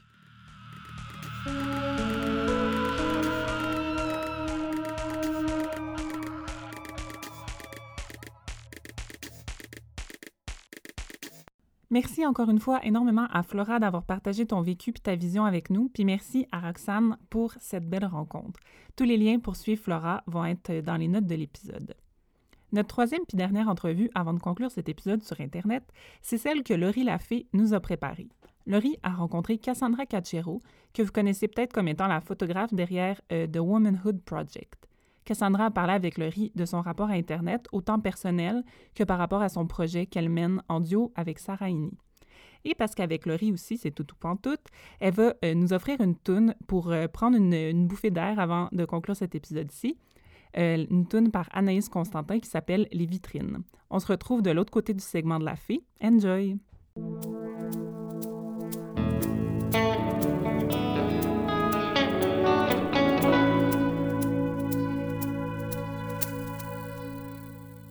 Bonjour à toutes, à tous et à autres. Bienvenue dans le segment artistique de Toutes ou Pantoute. Je vous présente aujourd'hui Cassandra Cachero, qui est photographe, qui a lancé avec Sarah Ini The Womanhood Project, dans lequel les deux artistes interviewent et photographient des femmes ou personnes non binaires pour mettre de l'avant des aspects complexes et souvent tabous reliés à la féminité.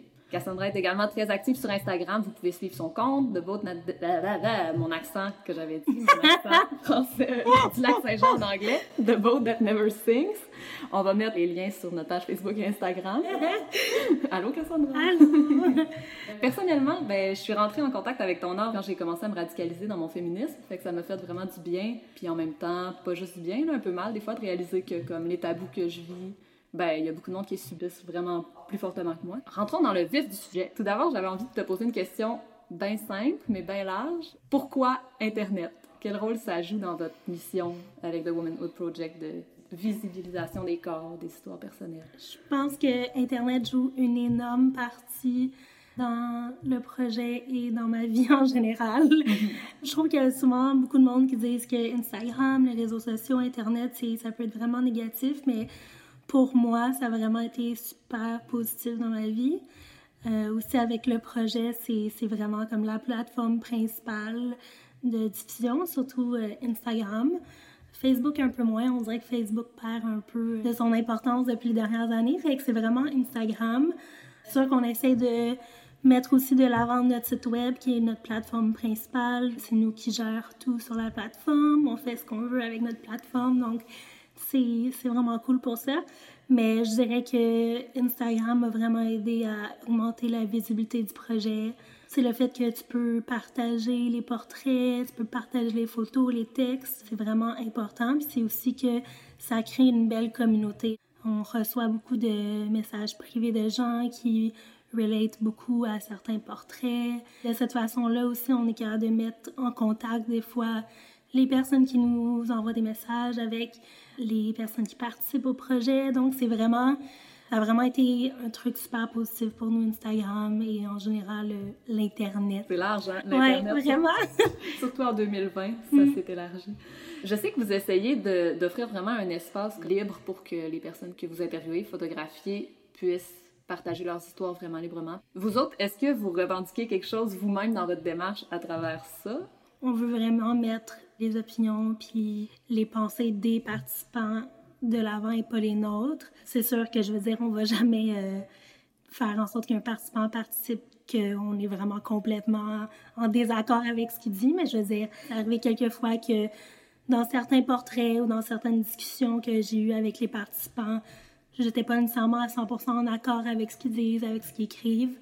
C'est vraiment pas le, le but du projet, là. C'est vraiment de mettre leurs idées et leur histoire de l'avant. Fait que Sarah et moi, on est vraiment en background avec le projet. On veut vraiment que ce soit les participants qui soient de l'avant. Mais je dirais que moi, en général, plus peut-être avec mon Instagram perso, mm-hmm. puis mes plateformes personnelles, je mets quand même souvent mes opinions de l'avant et tout. Je dirais que aussi en même temps avec le projet puis avec tout ce qui vient avec, c'est comme toutes mes opinions puis mes valeurs en ressortent aussi naturellement vouloir donner la liberté aux gens de s'exprimer puis leur fournir une plateforme c'est mhm. pas neutre non plus. Oui, c'est vrai. Comment ça se passe, la réception de votre œuvre? Ça vous arrive-tu des fois d'avoir affaire à comme, des mhm. attaques envers vous ou les artistes que vous interviewez? Euh, je dirais que quand on a commencé le projet, ça a vraiment été comme... On avait vraiment peur, justement, du hate qu'on allait recevoir, des, des mauvais commentaires en dessous des photos ou... Euh, en DM ou quoi que ce soit. Puis peut-être un peu avec la sortie du clip avec Safia, il y en a eu pas mal, mais je mhm. dirais que c'est plutôt euh, vers Safia. Mais même là, c'était quand même facilement gérable de notre côté à nous. Là. Puis on est toujours en fait vraiment surprise qu'on n'ait pas de hate, ce qui est un peu poche à dire, d'être surprise de ne pas avoir de commentaires négatifs.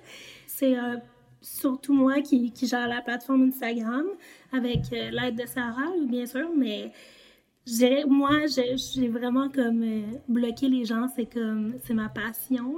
Chaque fois que je vois un nouveau follower sur Instagram qui semble, euh, je, je, vais le dire, là, des vieux monsieur de genre 60 ans avec aucune photo puis qui follow genre 2000 personnes puis qui n'ont aucun followers, ce genre de monsieur-là, je les bloque tout, de suite. Je veux même pas attendre que le commentaire négatif arrive. Dès que j'ai un nouveau follower, on a un nouveau follower, puis je, pense pas qu'il peut apporter quelque chose de positif à la plateforme, je le bloque tout de suite. Je fais pareil avec mon Instagram personnel. Tu parlais de Safia, elle a vraiment pas facile sur les réseaux sociaux, là, pour aucune raison. Là, je sais, c'est la personne la plus sweet de la planète entière.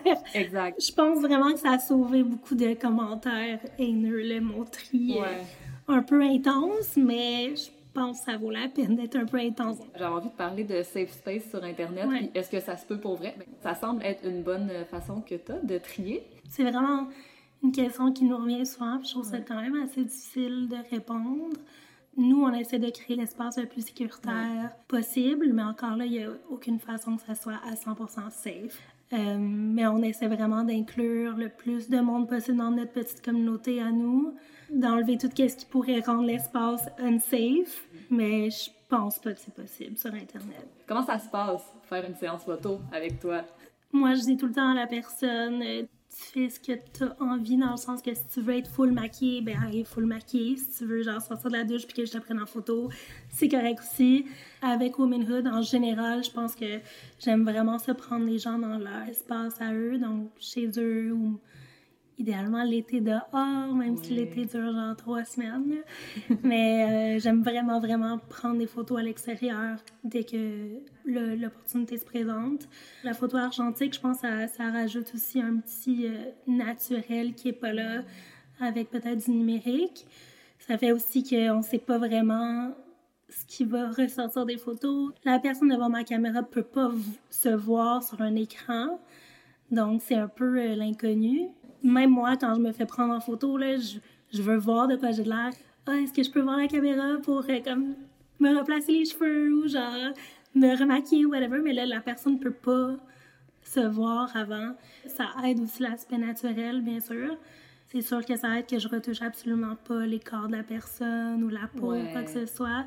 Côté esthétique, je vais quand même retoucher la lumière et tout, là. On veut quand même que ça soit beau, là. Mais dans le sens que moi, je trouve que le corps de la personne, le visage de la personne, comme il est naturellement, moi, je trouve que ça, c'est beau. Je pense que c'est juste parce que je laisse vraiment tout l'espace à la personne d'être comme elle est, puis comme elle veut être, que ça donne un résultat naturel et honnête toi sur ton Instagram, quand c'est toi, mettons, qui est la modèle, est-ce que tu te mets enceinte? Est-ce que tu essaies de contrôler un peu ton environnement puis qu'est-ce que ça va donner ou est-ce que c'est tel que ben, Mon Instagram est vraiment pas... Euh, je pense pas vraiment à ce que je pose, dans le sens que je poste vraiment ce que j'ai envie de poster. Mais tu sais, c'est sûr que j'essaie de plus en plus de sortir du... Euh, de prendre un selfie avec euh, mon angle parfait. Puis, mais c'est vraiment difficile. Je pense c'est un travail un peu d'une vie, là, de te mettre vraiment de l'avant comme 100% honnêtement. Depuis la dernière année, j'aime aussi participer à des projets où que je suis devant la caméra. Ça me fait un peu comprendre comment les gens devant ma caméra se sentent. Puis aussi, ça ça m'aide vraiment moi-même avec ma confiance en moi, mon acceptation de mon corps et tout mon corps change vraiment beaucoup. Il a beaucoup changé dans les dernières années. Puis je veux dire, de, se mettre devant la caméra, moi, c'est ce qui m'aide le plus. De me présenter le plus honnêtement possible sur mon Instagram puis sur mes réseaux sociaux. In the long run, ça va m'aider moi. Parce que je sais que, genre, je, présente, je me présente moi à tout le monde et pas une image autre. Je sais pas, on était, moi personnellement, je suis tentée de voir du fake dans les médias j'ai grandi en voyant genre des corps qui me ressemblaient pas. Fait que même si un jour, mettons, je me sens pas bien dans mon corps, mais que j'ai pris une photo de moi qui est quand même nice, ben je suis comme, fuck it, je vais la poster parce que je veux que d'autres personnes voient que comme c'est correct d'avoir des bourrelets, des vergetures et tout, là sais, moi, j'ai grandi au Lac-Saint-Jean, puis des fois, être soi-même dans un milieu qui est super conservateur, c'est difficile. Je pense beaucoup à des amis de la communauté queer en région. Internet peut nous permettre d'être encore plus honnête envers pas juste qu'on veut représenter vraiment avec ce qu'on est, puis qu'on ne peut pas représenter dans mhm. la vraie vie. je me rends compte aussi dans les dernières années en postant des trucs super raw et honnêtes sur mes réseaux sociaux. Des fois, ça fait en sorte que, mettons, si je rencontre quelqu'un d'Instagram en personne ou genre même des amis proches, ça fait que des fois, les conversations sur le sujet, mettons, du corps, tu sais, des sujets un peu plus tabous, deviennent moins tabous parce qu'ils voient comme ah, ben, elle est honnête avec ça, elle est ouverte sur ses réseaux, comme on peut en parler en personne aussi, elle n'est pas gênée de parler de son corps. ça, ça donne vraiment des conversations super intéressantes des fois. Puis c'est juste même, tu sais, de te rencontrer toi aujourd'hui, ça fait que je suis personnellement moins gênée parce qu'on se connaît déjà un peu des réseaux sociaux et tout. Je suis quand même assez gênée à la première vue quand je rencontre quelqu'un. Fait que le confort d'avoir la plateforme où je peux voir déjà la personne, un peu m'habituer à comme comment elle est. Moi, c'est comme un peu un safety blanket. C'est vraiment pas con parce qu'on nous reproche tout le temps, je trouve, euh, à notre génération et les suivantes, qu'on mm-hmm. grandit avec Internet, de remplacer les, les vraies communications mm-hmm. par juste se parler sur Internet et tout ça. Mais non, ça peut faciliter, en fait, des vrais liens. Moi, ça a vraiment, vraiment facilité les liens que j'ai avec les gens en personne pour tellement de raisons. J'ai comme pas eu le choix de rencontrer plein de gens. Je dis pas eu le choix comme si je m'étais obligée de faire le projet, mais dans le sens que ça m'a forcé à faire des rencontres, à parler à des gens super différents que j'aurais pas rencontrés si j'avais pas fait le projet. Fait que, tu sais, veux pas, Instagram et l'Internet m'a vraiment aidé à me déjeuner, à m'ouvrir sur plein d'horizons différents. Puis sans Instagram, j'aurais pas rencontré sûrement la moitié de mes amis et de mes connaissances. Puis ça fait aussi que j'ai un cercle super diversifié de personnes. C'est sûr que mon cercle d'amis et de connaissances aurait été différent sans l'Internet. Est-ce que tu publies uniquement sur Internet ou ailleurs aussi? Ben, ça, pour l'instant, c'est plutôt sur euh, Internet seulement. J'ai déjà participé dans le passé euh, sans Womanhood à des zines. J'adore, j'adore les zines. J'ai une, belle petite collection de zines. J'aime mieux voir mon travail imprimé dans un zine que genre 10 articles différents sur Internet. pas que j'ai. C'est juste je l'apprécie d'une façon tellement différente. Puis on dirait que tout ce qui est papier se perd un peu de ce temps-ci, genre les magazines se font tout genre vendre ou, ou c'est juste sur Internet maintenant. Tandis que genre le papier, là, moi j'ai comme les photobooks de comme d'artistes que j'aime. C'est cher, mais ça vaut tellement la peine. C'est tellement différent de pouvoir comme avoir l'art entre tes mains les photos entre tes mains que les voir sur Internet. Si c'était pas, si j'avais comme les capacités puis le temps et l'énergie de faire comme des zines à chaque mois sur comme mes photos, je le ferais parce que je trouve ça vraiment beau. Je pense que je vais clore là-dessus, à moins que tu aies d'autres euh, d'autres flashs incroyables. Non, on pourrait parler pendant des heures, mais... c'est correct. Ben merci, c'est un plaisir de te rencontrer. En plus de vous inviter fortement à suivre le travail de Cassandra, je peux pas clore cet épisode-là sans vous mettre sur la piste d'une autre artiste visuelle que j'ai découverte vraiment récemment. C'est Skawenati, une artiste multimédia mohawk née à Kanawagé, diplômée à Concordia, qui est co-directrice de ABTEC, Aboriginal Territories in Cyberspace, un groupe de recherche qui a pour mandat d'explorer et de créer des environnements virtuels autochtones. Il y a des cyber powwows sous forme de clavardage et des relectures d'événements historiques en réalité virtuelle du point de vue autochtone, euh, une ligne du temps interactive avec une poupée en papier virtuelle qui va dans le passé puis dans le futur, toujours de la perspective autochtone. Fait que fouillez, je vous mets les liens sur nos réseaux sociaux, ça vaut la peine. Promis. Je finis ce segment-là en vous laissant sur une chanson d'Anaïs Constantin qui me l'a décrite en disant que ça parle d'être écœuré d'être en représentation continuelle sur Internet comme ailleurs. Ça s'appelle Les vitrines.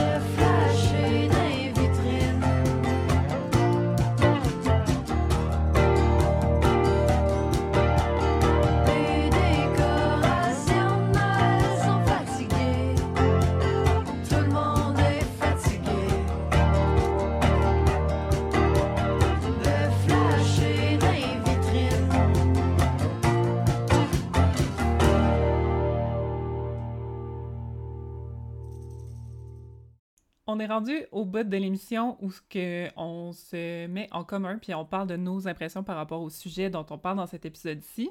Euh, puis là, ben, cette semaine, c'est moi qui commence. Euh, je pense beaucoup, puis ça résonne beaucoup avec l'entrevue qu'on a, ben, que Rock t'a faite avec, euh, avec Flora à tout le temps, j'ai l'impression que j'aurais gagné si j'avais eu les médias sociaux puis Internet tel qu'il est aujourd'hui quand j'étais ado. On en a déjà parlé, mais c'est ça, j'ai grandi en région, puis j'ai grandi dans une place où ce que j'ai l'impression que tout le monde était vraiment tout pareil, puis j'avais l'impression de pas rentrer dans ce modèle-là, mettons, mais sûrement qu'il y avait plein de monde qui trouvait la même chose, c'est juste qu'on s'en parlait pas, mais c'est ça, des modèles différents, j'en voyais pas dans mon quotidien, puis même à la télé, tu sais, c'est- ça. Puis récemment, en, en me renseignant, puis en, en étant plus sur euh, les médias sociaux, je me suis rendu compte qu'il y a plein de choses que je pensais qui étaient des défauts que je devais corriger. Finalement, c'était des, des traits de personnalité, puis c'est ça. Je me dis que si j'avais su ça il y a 10 ans, j'aurais eu le temps de faire d'autres choses pendant ce temps-là, mettons.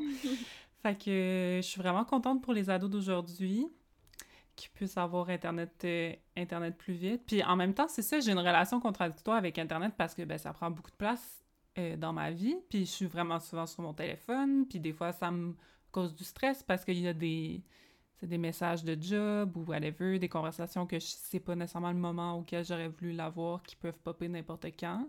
Fait que des fois, j'ai besoin de me distancier en même temps d'Internet. Puis je désinstalle Instagram pendant quelques semaines. Puis ça fait du bien. Puis quand je reviens, je suis juste contente d'y retourner. Fait que c'est. C'est une relation quand même complexe de dépendance puis de... de de doux en même temps. Je sais pas comment dire. Mhm, D'apport à ta. Tu sais, un espèce de petit baume sur le quotidien tout Vraiment. en étant une espèce de dépendance. Mais c'est souvent ça, hein, le- la relation qu'on a avec les, les trucs qui créent de la dépendance aussi. Ça nous apporte quelque chose tout en étant un peu too much de l'autre bord. C'est vrai, t'as raison. Ouais. Comme tout, Internet, c'est la vraie vie. Donc, c'est normal que ça fasse la même affaire que les autres affaires de la vraie vie. Euh. Laurie, toi, ton, ton input par rapport au sujet de l'Internet, c'était par rapport aux différentes générations, au clash entre les générations ou pas? Euh, oui, parce que évidemment, tous mes inputs sont en lien avec euh, mon rôle de parent. Euh, ben pas toutes, là, mais c'est une grosse partie de, de ma réalité. Fait qu'évidemment, euh, je conçois les affaires en fonction de ça un peu. J'avais envie de parler, oui, du, de notre rapport à Internet qui change de génération en génération inévitablement.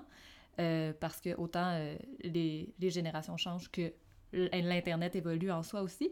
Puis je veux pas faire ça... euh, dans le sens, je veux pas faire de l'agisme. Je pense que des jeunes qui sont réticents au changement, il y en a, il y en a trop. J'essaie de les côtoyer le moins possible, mais il y en a beaucoup.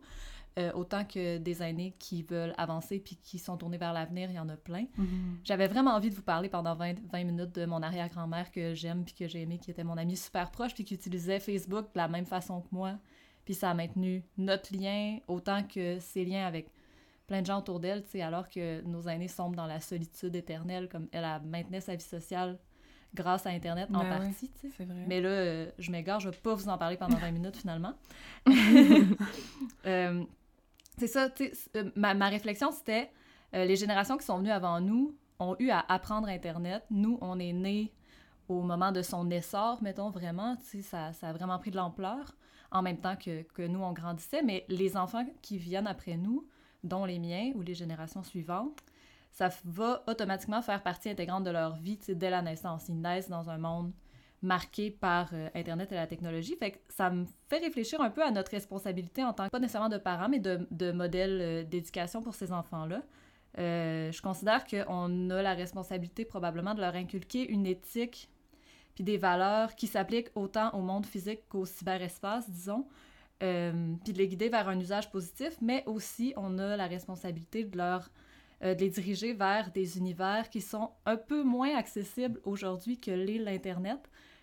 Euh, mm. je pense, puis je parle malheureusement de la nature, de l'extérieur, des, des, activités manuelles ou du jardinage, parce que je pense que éventuellement euh, Internet puis leur puis tous les outils qui viennent avec Internet, c'est eux qui vont nous les enseigner bien plus que moi je peux leur en enseigner sur le sujet. Euh, mais au moment où ils auront peut-être euh, toutes les informations qu'il leur faut, qu'ils auront trouvé sur le web pour euh, se lancer dans l'autonomie alimentaire, ben peut-être que ce sera utile qu'ils aient eu la longueur d'avance de savoir tenir une pile puis de pas avoir peur de se mettre les mains dans terre. J'adore les métaphores, mais ça, je me dis qu'on a peut-être une responsabilité là-dessus de leur montrer. C'est vrai, t'as tellement raison. C'est ça, le reste. Ouais. Je pense que ma responsabilité par rapport à Internet passe par leur montrer l'extérieur de ça parce que ils vont être bien plus savants puis savantes que moi sur, ce dossier-là. Ils vont t'en apprendre. Clairement. Là-dessus. je suis déjà tellement terriblement poche, en tout cas. à deux ans et demi, commences-tu déjà à t'apprendre des affaires? Euh, ben, à deux ans et demi, oui. Moi, Aube m'a appris comment mettre les fils dans une conversation Messenger à deux ans et demi. C'est pas peu dur. c'est important de savoir mettre son fil de lapin dans sa face. Oui, c'est ça.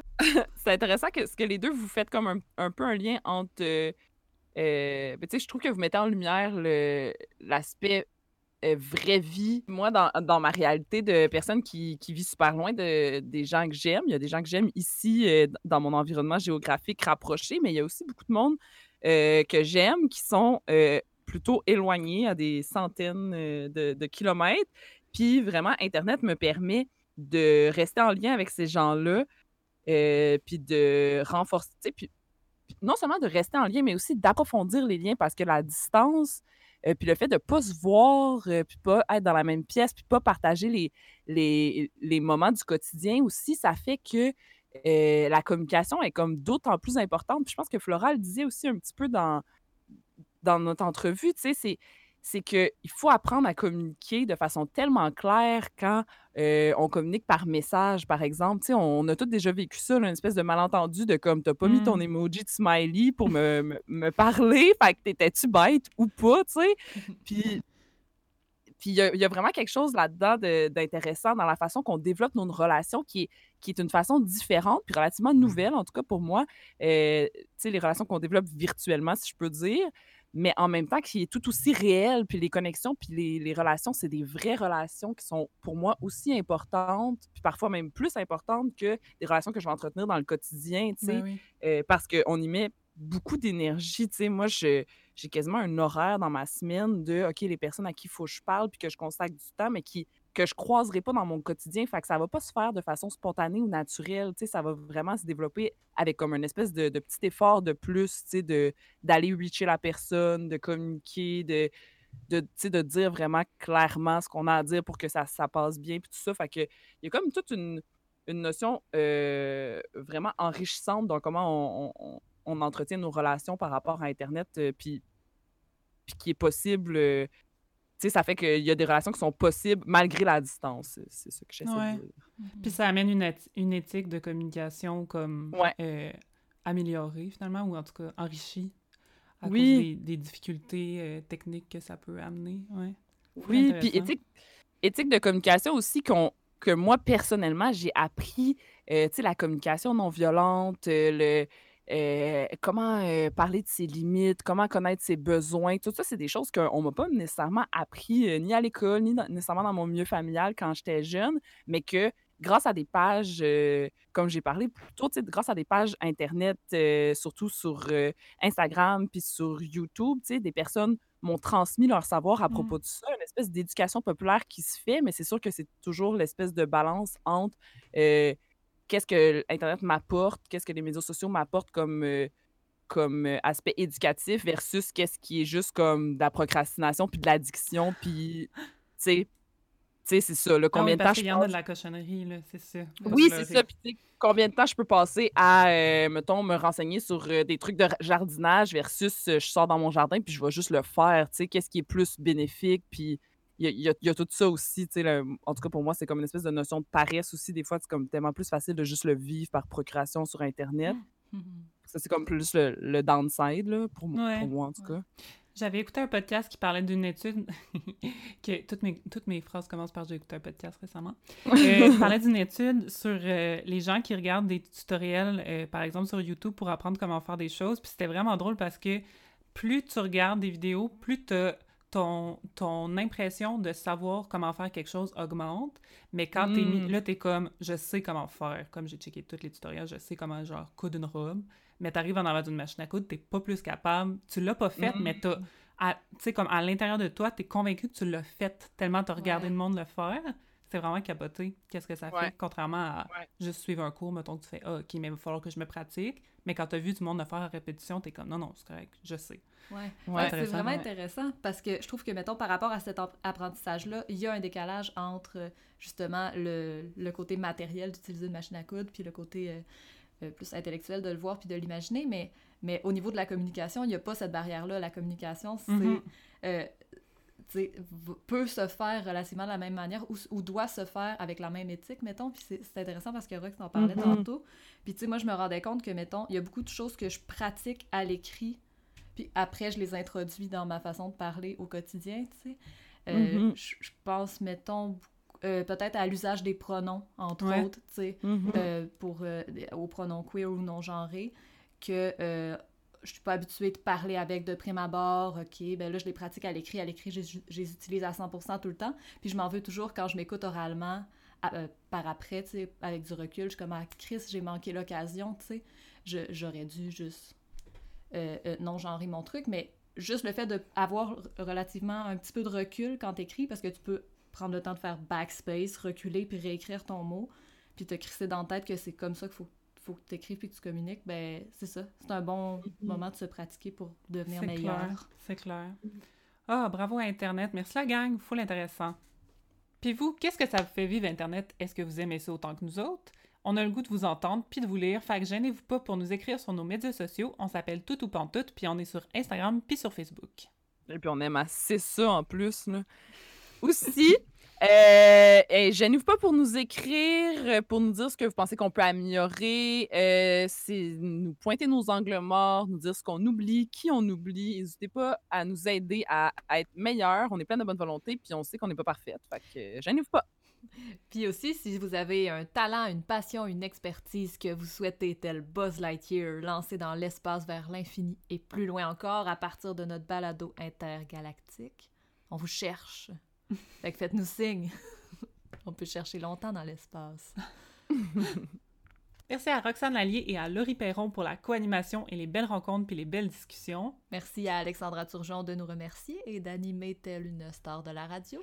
Merci à Mélanie Millette, à Cassandra Cachero et à Flora avec deux A pour votre temps, vos connaissances, vos histoires. On a mis plein de liens pour que vous puissiez euh, suivre ces formidables personnes dans les notes de l'épisode, mais je fais une petite liste d'épicerie quand même. Vous pouvez suivre Cassandra euh, sur Instagram, The Boat That Never Sinks, pour voir ses belles photos. Vous pouvez suivre aussi The Womanhood Project sur Facebook et sur Instagram et aussi leur site web thewomanhoodproject.com.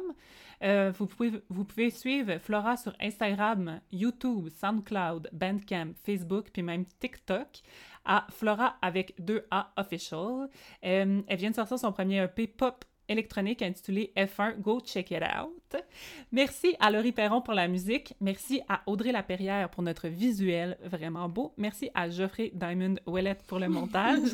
Merci à vous d'avoir joué avec nous. Puis on se retrouve bientôt pour un nouvel épisode de Tout ou pas tout. Si vous avez envie de nous aider à créer du meilleur contenu et à rémunérer les gens qui nous aident dans notre projet, ben on a instauré un système de dons. Le lien est dans les notes de l'épisode, puis aussi sur notre page Facebook et notre page Instagram. Tous les dons que vous faites vont directement à nous. Vous pouvez suivre le lien qui dit pour participer financièrement à tout ou pas tout. Merci!